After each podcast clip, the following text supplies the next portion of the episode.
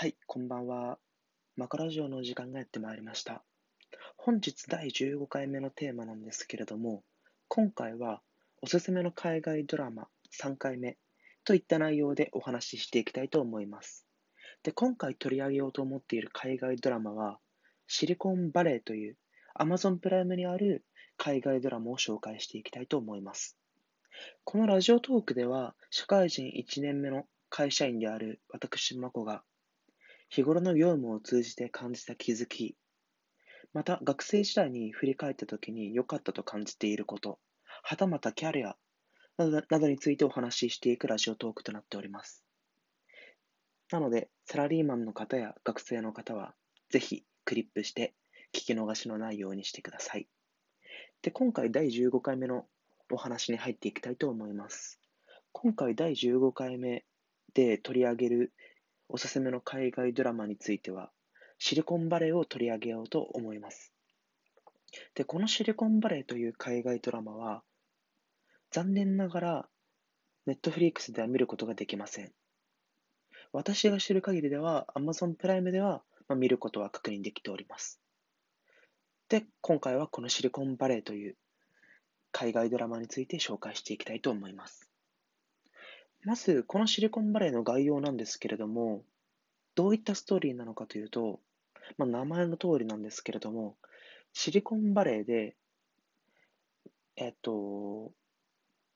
IT の分野で起業しようと思っている主人公のリチャード・ヘンドリックスが、まあ、日々そのクレイジーな仲間と共に会社を大きくしていくといったストーリーになっております。で、この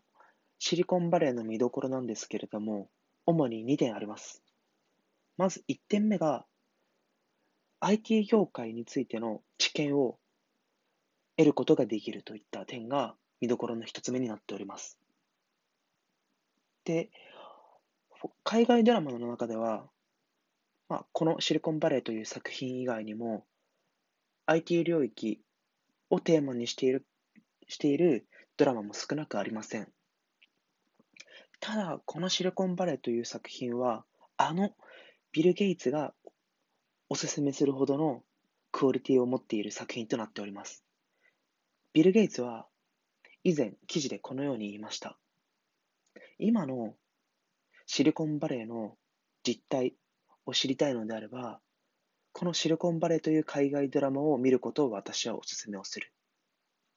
と、あのビル・ゲイツがおっしゃっておりました。なので、このシリコンバレーに書かれている、えっと、IT についての知見やテクノロジーなどといったものは、かなりその信憑性の高い、学びの深いような作品になっているのではないのかなと思います。で、私個人が面白いなと思ったのが、今、確かシーズン5か4ぐらいまでこのシリコンバレーといった作品は続いているんですけれども、シーズンごとに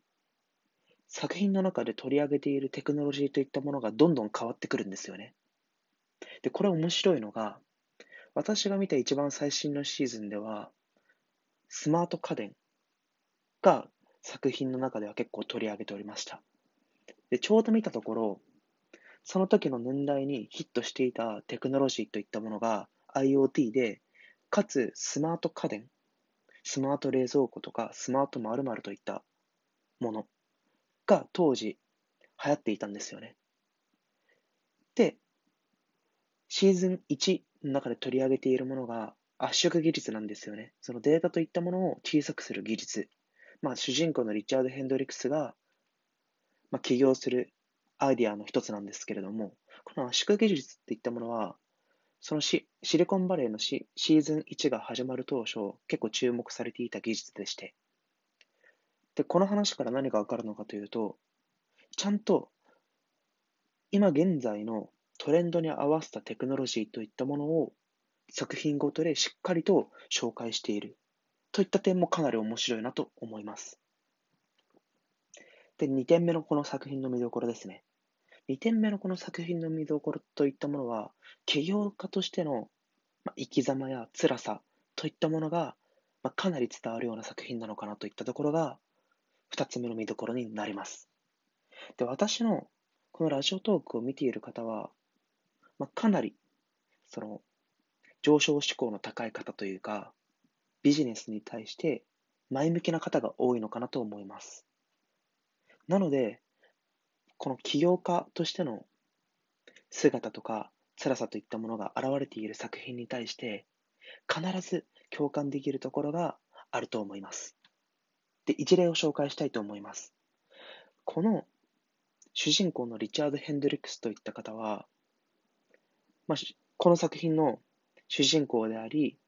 起業をして事業を大きくしていこうとする、まあ、大きなビジョンがあります。ただ、他の多くのドラマとか作品であるような、まあ、頼れるリーダーというわけではないんですよね。どちらかというと、まあ、典型的なオタクで、引っ込み思案で、コミュニケーション能力もあまりないような方なんですよ。ただ、自分の技術とか夢に対してはすごく熱意を持っているような方で。で、今回のその象徴的なエピソードなんですけれども、で、この主人公のリチャード・ヘンドリックスが、その仲間がついてこないようなシーンがあったんですよね。その、自分はめちゃくちゃその仕事に対して頑張っているんだけれども、その周りの仲間が、その自分の授業に対してあまりコミットしていないっていった状況があったときに、で、彼なりの方法で、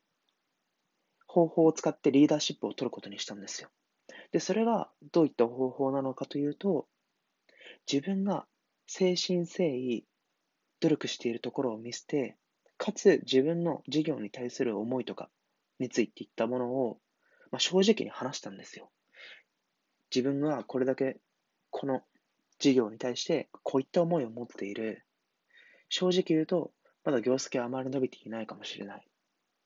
だけど本当に自分の事業に関心とか興味、一緒に共感してくれる人はついてきてほしいと正直に言ったんですよ。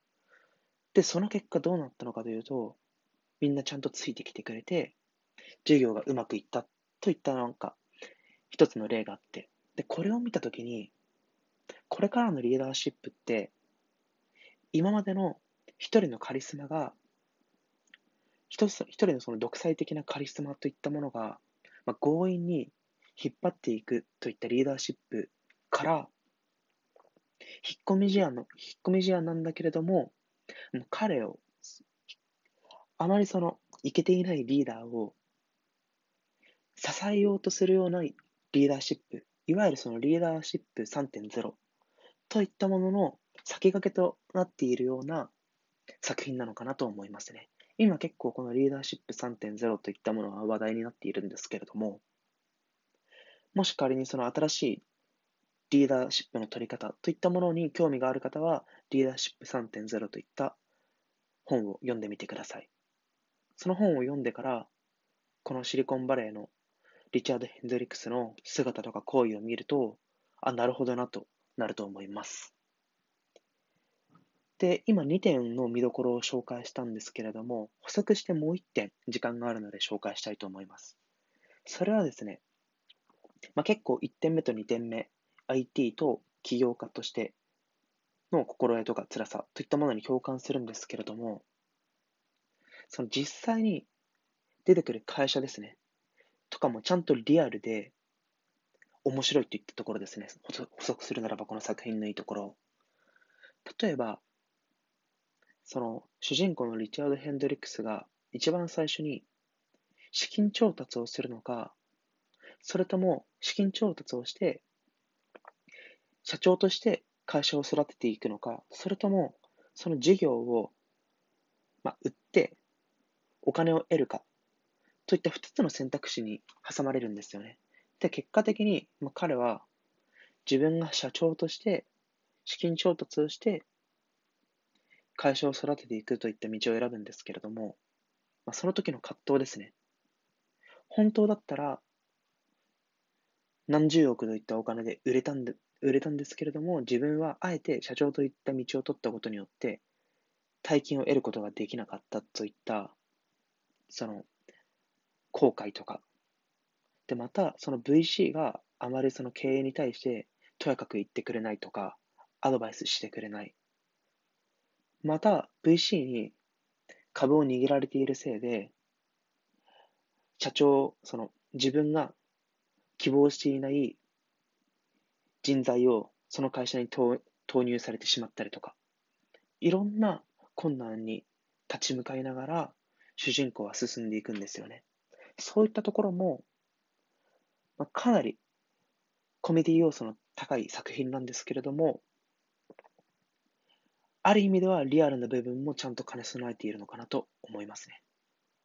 で、実際に Google とか Amazon とか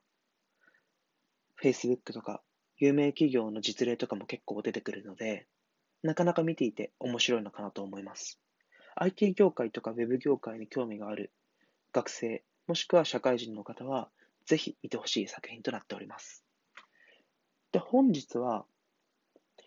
第15回目、えっと、おすすめのドラマとしてシリコンバレーを紹介しました。で、このマコラジオは基本毎日更新をしております。で、なので、聞き逃しのないようにクリップをしていただけると幸いです。で、また、